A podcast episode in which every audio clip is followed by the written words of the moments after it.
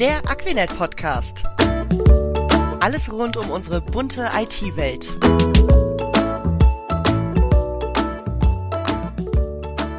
Hallo und herzlich willkommen im neuen Aquinet Podcast.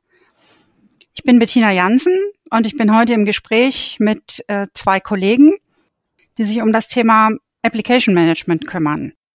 Ich begrüße ganz herzlich im Gespräch Jan Hendrik und Daniel, die sich als erstes mal vorstellen. Ja, dann mache ich doch mal den Start. Ähm, ich bin der Daniel, äh, Daniel Schulze, bin äh, Application Manager von Beruf. In meiner Funktion hier bin ich als ähm, Kompetenz Center Leiter äh, für den Bereich SharePoint Wobei inzwischen machen wir auch M365 Services, das heißt SharePoint Online, Teams, das sind so unsere Steckenpferde. Ähm, ansonsten SharePoint Entwicklung. Unser Team sitzt in Hamburg und wir betreuen verschiedenste Kunden ähm, aus verschiedenen Bereichen. Immer mit dem Fokus Kollaboration, ähm, arbeiten dabei mit anderen Kollegen aus der Aquinet, zum Beispiel dem Exchange-Team, Hand in Hand oder halt auch mit Jan Hendricks Team im Bereich Azure. Da kann der Kollege jetzt was sagen. Ja, dann übernehme ich doch mal direkt. Ähm, mein Name ist Jan Henrik, Jan Henrik Schulz. Ähm, ich bin auch äh, in der Rolle als äh, Competence Center Leiter heute hier. Ähm, bei mir allerdings der Fokus im Application Management nicht auf SharePoint, sondern auf ähm, ECM-Systeme. Ja, umgangssprachlich auch Archive genannt. Der zweite Fokus bei uns im äh, CC liegt auf Cloud Services mit dem Schwerpunkt Microsoft Azure. Und zu meiner Person selbst, also bei der Aquinet bin ich jetzt, glaube ich, seit vier Jahre und ähm, der ganze Application Management Part, der begleitet mich schon äh, bald über zehn Jahre. Ja, das ist auch noch ein guter Punkt. Äh, von meiner Seite, ich war, bin seit acht Jahren bei der Aquinet habe verschiedene Abteilungen da auch durchlaufen. Also ich war tatsächlich äh, auch in der Abteilung von Jan Henrik, früher als im Application Management DMS und habe dann vor Jahren auf SharePoint umgesattelt und führe das erfolgreich mit meinen Kollegen. Ja, vielen Dank für die Vorstellung. Ähm, wir haben ja mitgekriegt, ihr seid schon eine ganze Weile im Unternehmen, habt viele Anwendungen äh, betreut und ja, im Laufe der Zeit hat sich ja so die IT-Welt sehr stark verändert. Wir haben ja jetzt keine ähm, On-Prem-Systeme, wie man das so schön sagt, mehr, sondern wir haben ja vermehrt Cloud-Anwendungen und sicherlich hat sich ja auch euer Arbeitsalltag dadurch verändert. Wie seht ihr das? Wie stark hat sich das verändert? Was hat sich verändert? Also gerade bei uns im, im Unternehmen durch die Teams-Einführung, also ich meine, das müssten die meisten inzwischen kennen, gerade durch die äußeren Umstände ist es so, dass äh, man einfach also flexibler ist, wo man seine Arbeit durchführt. Also es ist so, du bist erreichbar, äh, du kannst, brauchst quasi dein Handy, also brauchst nur dein Handy und kannst da zumindest innerhalb des Unternehmens super Kollaboration betreiben. Ähm, wenn es natürlich darum geht, dass man für Kundensysteme was macht, dann braucht man natürlich sein Notebook, sein, seine normale gewohnte Umgebung. Aber für einfache Abstimmungen, zum Beispiel wenn Jan Henrik und ich mich abstimmen, äh, dann geht das, braucht man nur das Mobiltelefon und dann läuft's. Muss man sich das auch so vorstellen, dass ihr äh, tatsächlich auch zu Hause arbeiten könnt? Also ist der, hat sich auch der Arbeitsplatz verändert? Seid ihr in der Lage, hybrid zu arbeiten? Oder müsst ihr äh, oder seid ihr jeden Tag im Büro? Also ich stelle mir das dann vor, irgendwie große Monitore, auf denen man alles überwacht und anguckt. Äh, oder ist das tatsächlich anders? Hat sich also auch euer Arbeitsalltag damit verändert? Ja, also das hat sich tatsächlich auch verändert. Ähm, wir sind nun seit, ja, wann ist es? März letzten Jahres auch ähm, alle im Homeoffice und ähm, teilweise nur noch vereinzelt äh, im Büro. Ähm, da waren wir dann äh, durch unser Know-how auch recht gut darauf vorbereitet, dass wir äh, schnell ins Homeoffice konnten. Ähm, allerdings auch die, äh, die Büros werden in letzter Zeit wieder gut genutzt. Was ja auch schön ist, wenn man mal wieder seine Kollegen sieht, finde ich zumindest. Absolut. Auf jeden Fall. Also es ist tatsächlich immer eine Bereicherung. Deswegen ist dieser gemixte Betrieb, sage ich mal, auch das, was für uns alle meiner Meinung nach auch am besten ist. Man schaut für den, für den Einzelnen auch, wie passt es in seine persönliche Lebenssituation. Äh, wie passt es mit der Betreuung des Kunden natürlich, weil wir sind Dienstleister, das heißt, an der Stelle kommt der Kunde da zuerst. Und wir als Mitarbeiter, wir organisieren uns so innerhalb der Teams, dass das, dass die Work-Life-Balance passt und für der Kunde den optimalen Service bekommt. Ja, das ist ja auch wichtig. Also Managed Service heißt ja, ich kümmere mich um die Systeme des Kunden. Genau. Ähm, warum brauchen äh, Unternehmen überhaupt Managed Services? Wäre mal eine Frage.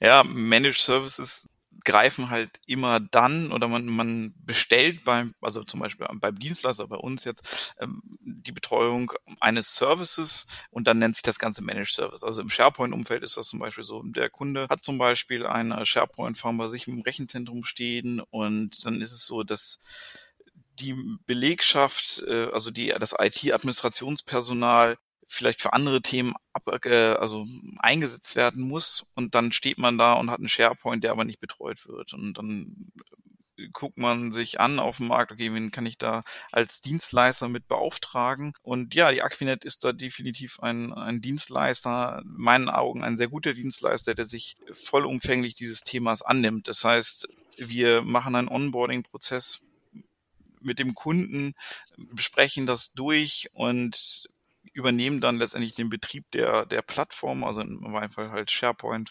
Das heißt, der, dieses Kundensystem kann auch beim Kunden selber bestehen bleiben. Wir übernehmen das dann und schauen dann auch gleichzeitig halt, was gibt es sonst noch für Optimierungsmöglichkeiten. Also oftmals ist es halt so, also wenn, wenn ein Kunde zum Beispiel einen SharePoint im Einsatz hat, dann ist das schon mal die halbe Miete, weil dann hat man schon mal ein, ein ja, digitalen, eine digitale Verwaltungsplattform und kann dann schauen, ob ich zum Beispiel einen analogen Urlaubsworkflow, einen analogen Rechnungsworkflow ähm, abbilden kann im, in Verbindung mit SharePoint, in Verbindung mit einem DMS-System, um weiter den digitalen Prozess innerhalb des Unternehmens voranzutreiben. Also das geht so Hand in Hand mit diesem Thema, dass man mehr ortsunabhängig arbeiten kann, das geht halt immer nur dann, wenn ich auch die Dokumente und die Daten, mit denen ich täglich arbeite, digital zur Verfügung habe und auch digital mhm. mit, mit anderen Kollegen interagieren kann.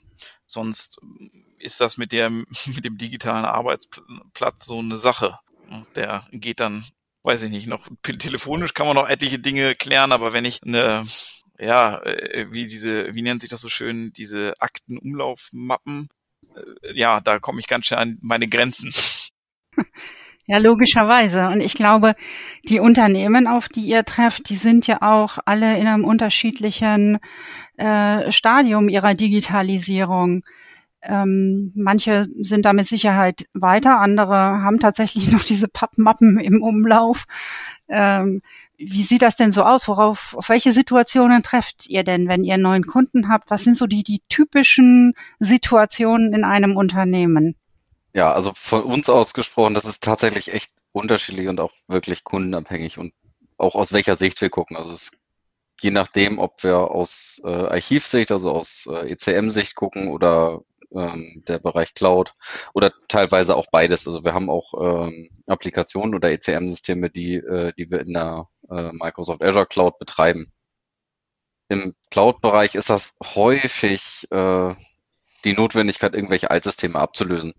Also irgendwo ein paar Transformationsprozesse von On-Prem-Infrastruktur, die entweder bei uns sogar im Rechenzentrum steht, beim Kunden steht ähm, oder sonst wo, ähm, die dann äh, in die Cloud zu migrieren oder zu planen und den, äh, den Umzug in die Cloud zu begleiten.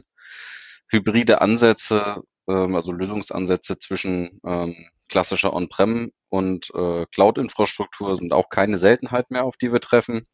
Dieser, ja, ich habe eben Transformationsprozess, äh, den wir begleiten, das ist, äh, ja, auch da ist unser Spektrum recht groß. Ähm, das beginnt bei, ich nenne es jetzt einfach mal einfachen Lift and Shift äh, von Infrastruktur, also klassisch Infrastruktur, die on-premises steht, ähm, anzuheben in die Cloud, eins zu eins, so wie sie ist, ähm, und geht hin äh, bis zu zum Transferieren von ganzen Applikationen und der zugehörigen Infrastruktur auf Cloud-native Dienste, also sowas wie Container oder App-Services. Also so, ganz platt gesprochen, weg von den guten alten virtuellen Maschinen ähm, und hin zu äh, plattformverwalteten Diensten. Also auch wirklich das, das Blech, was, was noch dasteht, äh, in den Rechenzentren ähm, abzubauen und durch Cloud-Services zu ersetzen. Was uns teilweise immer wieder äh, äh, ja, trifft, ist, äh, dass dem Kunden schlichtweg äh, ein tiefes Wissen und Expertise im Cloud-Umfeld fehlt. Ähm, da unterstützen wir natürlich gerne. Also bei der Geschwindigkeit ähm, und wie die Entwicklung in der Cloud auch vorangeht, ist das auch vollkommen nachvollziehbar, dass man da irgendwann ähm, als äh, Kunde auch den Faden verliert. Wir haben auch viele kleinere Kunden, wo es aufgrund vom Tagesgeschäft schlichtweg äh, eine Unmöglichkeit ist, da auch noch ähm, am Ball zu bleiben, was die Cloud-Entwicklung äh, mit sich bringt. Also da fehlt Know-how, ähm, höre ich so raus, und es fehlt auch Expertise innerhalb des Unternehmens, also auch die Ressourcen, die dann einfach nicht da sind, die das Wissen bereithalten. Exakt. Und da kommen wir dann halt rein äh, mit unserem äh, mit unserem Cloud-Wissen. Also unsere Mitarbeiter sind ähm, gerade im Bereich Microsoft ähm, auch zertifiziert und wir bilden die halt auch immer weiter um halt genau am Ball zu bleiben und dem Kunden da dann auch äh, ein Lösungskonzept äh, bieten zu können, was zu seinen äh, Anforderungen passt. Und äh, das ist ähm, ein wichtiger Punkt, auch was, also was Applikationsmanagement auszeichnet, ist dieser Punkt, dass wir auf der einen Seite in dem Bereich geschult sind, dass wir uns weitergebildet haben in, in dem Bereich, aber dass wir auch Skills mitbringen, um eine gute Übersicht ähm, zu gewinnen. Also das heißt, äh, unsere, unser, unsere Kollegen und Kolleginnen haben sowohl in dem Bereich, also bei Jan Henrik zum Beispiel im Bereich Azure ähm, Hintergrund, aber sie haben zum Beispiel auch Grundlagen im Thema Netzwerk, Hintergrund im, im da Thema Datenbanken, andere äh, Thema Applikationsmanagement, um den Kunden an der Stelle vollumfänglich zu beraten. Äh, weil es ist halt so, wenn man man könnte jetzt meinen, oh, das ist jetzt eine Fachabteilung Azure und die kennen sich nur mit Azure aus. Das mag stimmen, aber wenn man äh, vom Application Management spricht, ist das halt noch ein bisschen weiter gefasst. Und deswegen ist meiner Meinung nach dazu, wenn man auf uns zugeht als Application Management und sagt, hier, ich habe eine Applikation, die ich gerne betreut haben will, sei es hier, sei es hier on-premise oder sei es im, im Rechenzentrum, dann gewinnt man mit den Skills, die unsere Kollegen mitbringen, ähm, auf jeden Fall als Kunde deutlich. Eine Kollegin von mir ähm, hat immer äh, gesagt, als ich hier angefangen habe, wir sind die Schnittstelle zwischen allen anderen Gewerken. Das konnte ich zu dem Zeitpunkt äh, damals fast gar nicht glauben, ähm, aber so nach der Zeit, ähm, ja, wir haben als Application Manager unsere Finger tatsächlich überall drin. Wir stehen, wenn man es mal so sieht, auch eher äh, in Richtung Kundenseite. Also wir ähm, beraten den Kunden und nehmen die Anforderungen von dem Kunden an und ähm, übersetzen das dann in die technischen Anforderungen, die ähm, auf, äh, auf Aquinet-Seite denn umgesetzt werden müssen. Ich würde gerne nochmal so zu dem Thema äh, Know-how, Wissen, Schulungen, Weiterbildungen eingehen. Das hört sich ja alles nach wahnsinnig viel Wissen an, das äh, ich mir ja nicht heute erarbeite und aneigne, sondern was ich auch ständig aktualisieren muss. Äh, ständig am Ball bleiben, weil sich ja auch die Systeme, die Schnittstellen, die Anwendungen, weil sich alles immer verändert. Wie macht ihr das denn? Also wie hoch, A, interessiert mich, wie hoch ist eigentlich der Aufwand, den ihr für Weiterbildung betreibt und äh, wie, wie macht ihr das so im täglichen Alltag? Ähm, also erstmal ist es so, dass äh, wir im Rahmen, also wir sind ja Micro, also wir sind ja zertifizierter Microsoft-Partner. Das heißt, auf der einen Seite setzt das voraus, dass man Personal hat, was einen gewissen Zertifizierungsgrad hat oder gewisse Zertifizierung erworben hat. Ähm, da muss man immer wieder nachsteuern. Es ist so, Microsoft hat sein Zertifizierungsprogramm inzwischen umgestellt. Das heißt, wenn man eine Zertifizierung erlangt, dann ist die ein Jahr gültig. Und innerhalb dieses ein Jahres muss man dann eine Rezertifizierung machen. Und das ist so strukturiert oder so aufgebaut, dass man sich dann gleich mit neuen Themen beschäftigt, die für dieses also jetzt bei einem Cloud-Produkt, äh, mit Neuerungen, die in, für dieses Cloud-Produkt veröffentlicht wurden im letzten Jahr. So ist man dann quasi ja oder mehr oder weniger gezwungen, auch als Firma, da am Ball zu bleiben. Also gezwungen jetzt, damit man seinen Partnerstatus auch behält. Ne? Und das ist natürlich wichtig. Also es ist uns immer ein Anliegen, dass wir die, die den Status behalten. Und deswegen haben wir da ein ureigenes Interesse dran, dass unsere Mitarbeiter geschult sind, sich weiterbilden. Aber es ist natürlich auch im täglichen Doing wichtig. Also das heißt, wenn wir bei einem Betriebskunden von uns, der stellt eine Anfrage, er hat jetzt mitgekriegt, da ist ein neues Feature released dann müssen wir ihm da ja eine vernünftige, eine fundierte Aussage auch geben zu können. Äh, mit dem Feature hast du die und die Vorteile, aber du musst auch aufpassen. Äh, folgende Features können da vielleicht wegfallen. Also da für diese, für diese vorausschauende Beratung auch, die wir an der Stelle machen, äh, braucht man einfach das Wissen. Und das bilden, also das eignen sich all unsere Mitarbeiter an, auch eigenverantwortlich.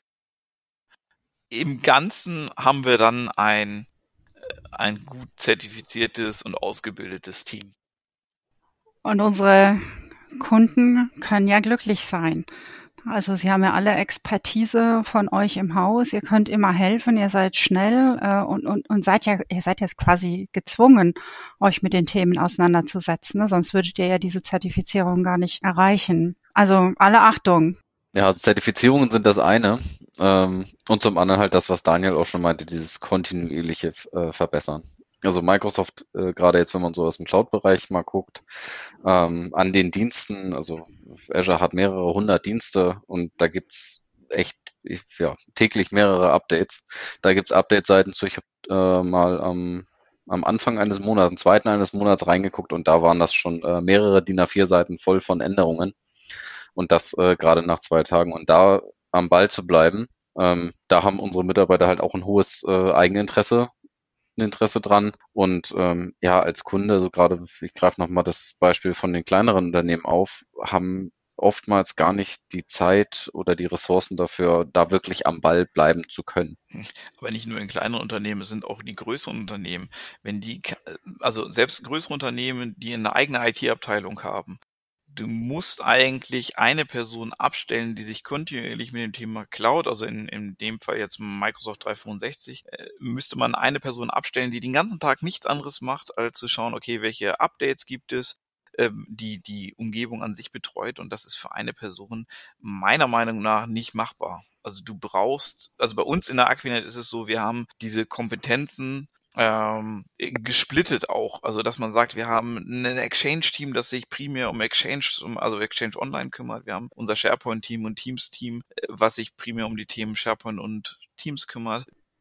Weil anders wird man diesen diesen Tools auch nicht her. Sie werden, sie sind teilweise, haben solche also man muss solche Kniffe anwenden, damit das so für den Kunden auch funktioniert, ähm, dass das ein unglaubliches Wissen voraussetzt.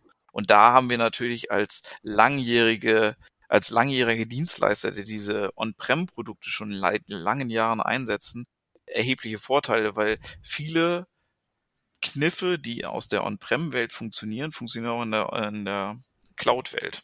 Und ihr habt natürlich auch äh, den Vorteil, dass ihr ein Team seid. Das heißt, wenn euch jemand, äh, wenn jemand mal krank wird, was ja auch vorkommt, oder ein Kollege in Urlaub ist und äh, ihr habt irgendwie eine Frage vom Kunden, dann habt ihr immer jemanden, der diese beantworten kann. Wenn der Kunde nur einen Mitarbeitenden hat, der das Thema Cloud beherrscht, ja, dann darf der Kollege nicht in Urlaub gehen. Ja, dieses, dieses typisch, dieses typische äh, Single ja. Point of Failure, ja. äh, genau, das ist, äh, also ich sage mal so, solange ich bei der Aquinet bin und im Application Management haben wir darauf immer geachtet. Also, dass jedes Thema mindestens mal doppelt besetzt ist. Dass äh, so so irgendwie ziemlich jede Situation eintreten kann. Der Kunde ruft dir trotzdem an und er hat trotzdem einen Ansprechpartner, der ihm fundierte Aussagen, also eine fundierte Rückmeldung geben kann. Das ist uns sehr wichtig und das haben wir in all den Jahren, in denen ich jetzt auch dabei bin, haben wir das nie ja weggeworfen, dieses, diese, diese Einstellung, sondern wir haben sie immer eher noch ausgebaut und immer ein Hund. Das war für uns immer ein sehr hoher Stellenwert. Ja, zu dem Thema Pain Points bei den Kunden nochmal, äh, ja, eine weitergehende Frage. Das ist natürlich ein Pain Point, dass ich ähm, die Kompetenz nicht habe. Welche anderen Pain Points, auf welche anderen trefft ihr bei den Kunden? Ja, also letztendlich schnelle Reaktion zum Beispiel. Also der, dass der Kunde oder Kunden haben die Erwartungshaltung an uns, wenn es dringende Themen gibt, dass wir da auch schnell reagieren. Also oftmals ist es so, dass wir entsprechende Verträge auch mit den Kunden haben, die ihnen eine gewisse Reaktionszeit auch zusichern. Äh, da ist es dann so, gibt es so, so Abstufungen, ne, je nach Priorität des Ganzen.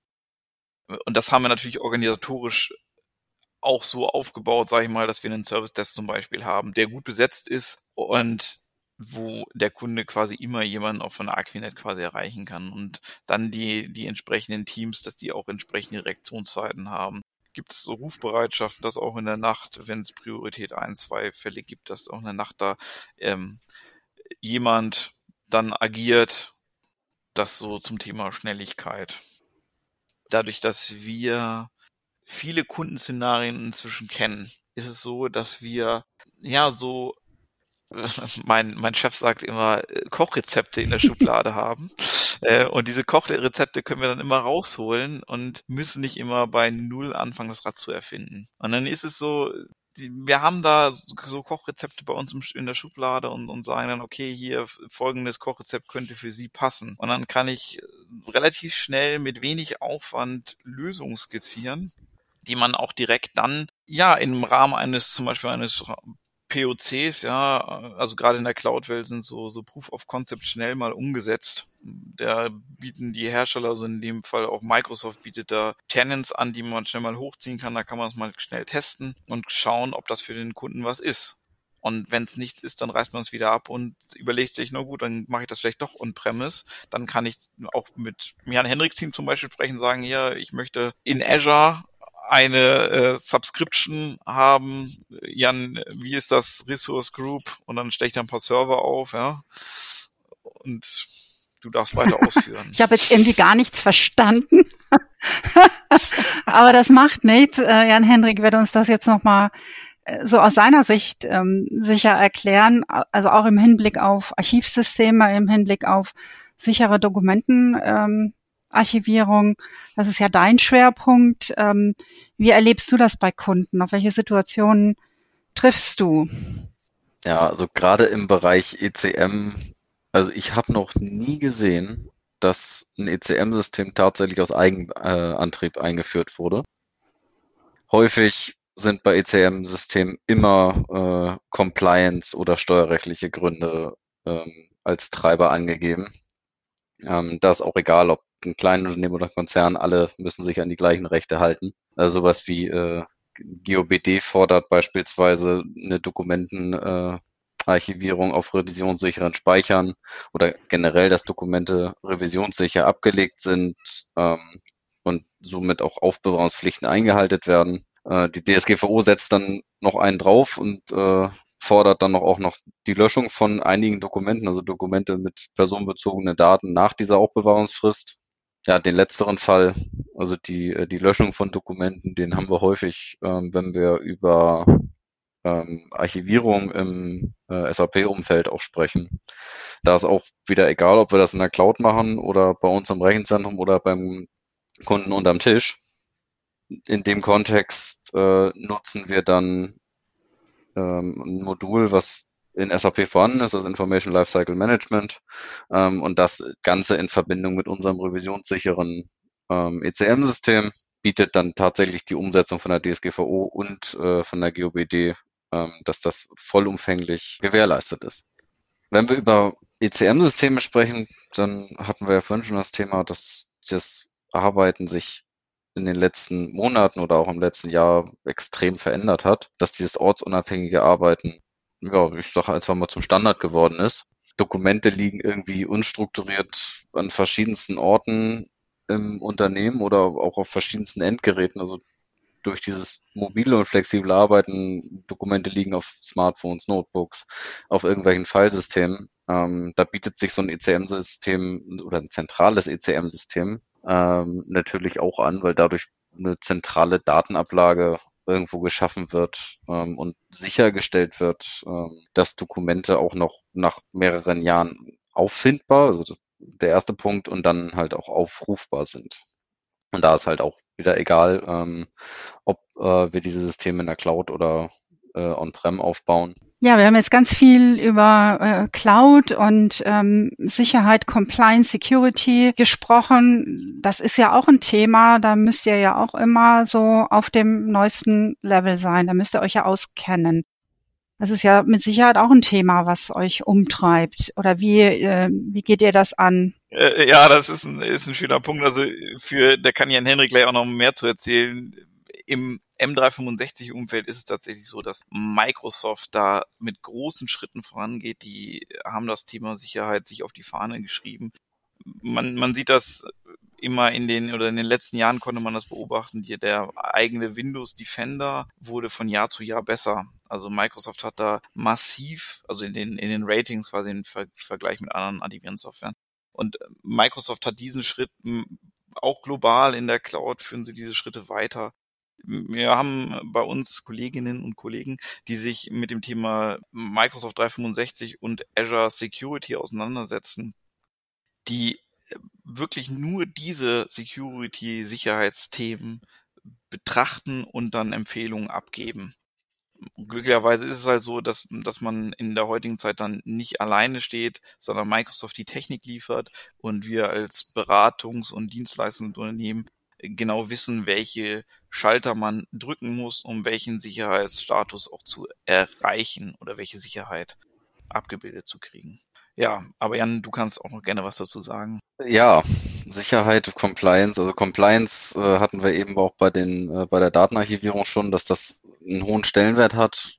Sicherheit selbstverständlich auch. Ähm, ist ein Thema, was on-prem als auch in der Cloud äh, zu betrachten ist wenn wir über Clouds sprechen, also meinen wir ja in der Regel äh, Public Cloud-Anbieter wie äh, Microsoft, Amazon, Google oder wie sie alle heißen. Ja, und wie es das Wort schon sagt, Public ist, ist recht einfach, Systeme ins, äh, ins Internet zu stellen und damit öffentlich äh, verfügbar zu machen. Da ist Sicherheit immer eine Betrachtung, die, was wir so sehen, auch teilweise leider echt zu kurz kommt. Diese Überlegungen zum Thema Sicherheit und Compliance, also die gehören ganz an Anfang. Also das ver vernachlässigen tatsächlich einige Kunden auch. Ähm, also noch bevor die erste Ressource in, in die Cloud deployed wird, also selbst wenn es sich nur um POC handelt, für den man schnell wieder abreißen kann, gehört Sicherheit immer an, an den Anfang, weil darauf baut nachher ja auch die ganze Cloud-Strategie auf. Das Gute an der ganzen Sache ist, hierfür stehen Best Practices zur Verfügung, nennt sich dann Cloud Adoption Framework. Das ist dahingehend charmant, dass schon recht viele Vorgehensweisen definiert sind, also die einem auch der Cloud-Provider dann schon anbietet, nenne ich es jetzt einfach mal. Und man muss sie nur noch auf das, auf sein, also nur in Anführungsstrichen auf sein Unternehmen anwenden. Das reicht halt, um schon mal den Anfang zu definieren, kann man aber äh, immer erweitern. Das ist ein kontinuierlicher Prozess. Also Sicherheit ist immer ein kontinuierlicher Prozess. Wir unterstützen den Kunden dabei, das einmal äh, zu implementieren und dann in regelmäßigen Abständen auch durch diese Aktualisierungen, hatten wir vorhin schon drüber gesprochen, die sich in der Plattform oder auch in den Risiken äh, bildet, den Kunden dazu unterstützen, dass seine Umgebung oder dass die Umgebung, die er betreibt, sicher ist. Also ich sage speziell die Umgebung, die er betreibt, also wenn man jetzt mal aus Microsoft-Sicht äh, sieht, ähm, Microsoft bietet in Azure so einen Security Score, mal, mal angenommen, der Security Score vom Unternehmen ist bei 98 von 100. Das ist erstmal Chapeau, schon mal nicht schlecht. Ähm, Habe ich so noch nirgendwo gesehen. Aber mal ganz plakativ gesprochen, der Score kann noch so gut sein, wenn an irgendeiner VM, die noch in Azure ist, eine ungestützte öffentliche IP hängt, dann ist das genau das Einfallstor, egal wie gut die Sicherheitsmechanismen aller anderen Ressourcen ist. Und wenn der Angreifer da drin ist, dann kann er sich von da aus in der Regel auch äh, weiter verbreiten. Also was ich damit eigentlich nur sagen will, ist, dass die Sicherheits- und die Compliance-Strategie zum Unternehmen und zu den Anwendungen passen muss. Ähm, und dass man oder dass wir den Kunden dahin äh, gehend dann auch beraten und äh, das Ganze halt noch bevor überhaupt die erste Ressource deployed ist, um da eine Basis zu haben, auf der man dann aufbauen kann. Ja, vielen Dank. Ich bin völlig hin und weg. Ihr habt ja ein wahnsinnig breites Spektrum, was ihr abdecken könnt und müsst. Also auf der einen Seite getrieben von den Herstellern, auf der anderen Seite äh, natürlich, um dem Kunden den bestmöglichen Service zu liefern. Ich glaube, wir haben einen super Überblick über das äh, erhalten, was, was ihr leistet. Ich würde sagen, wir sind am Ende des, des Podcasts angekommen. Noch eine kleine persönliche Frage an euch. Was ist denn das Beste an eurem Job? Jan, willst du zuerst?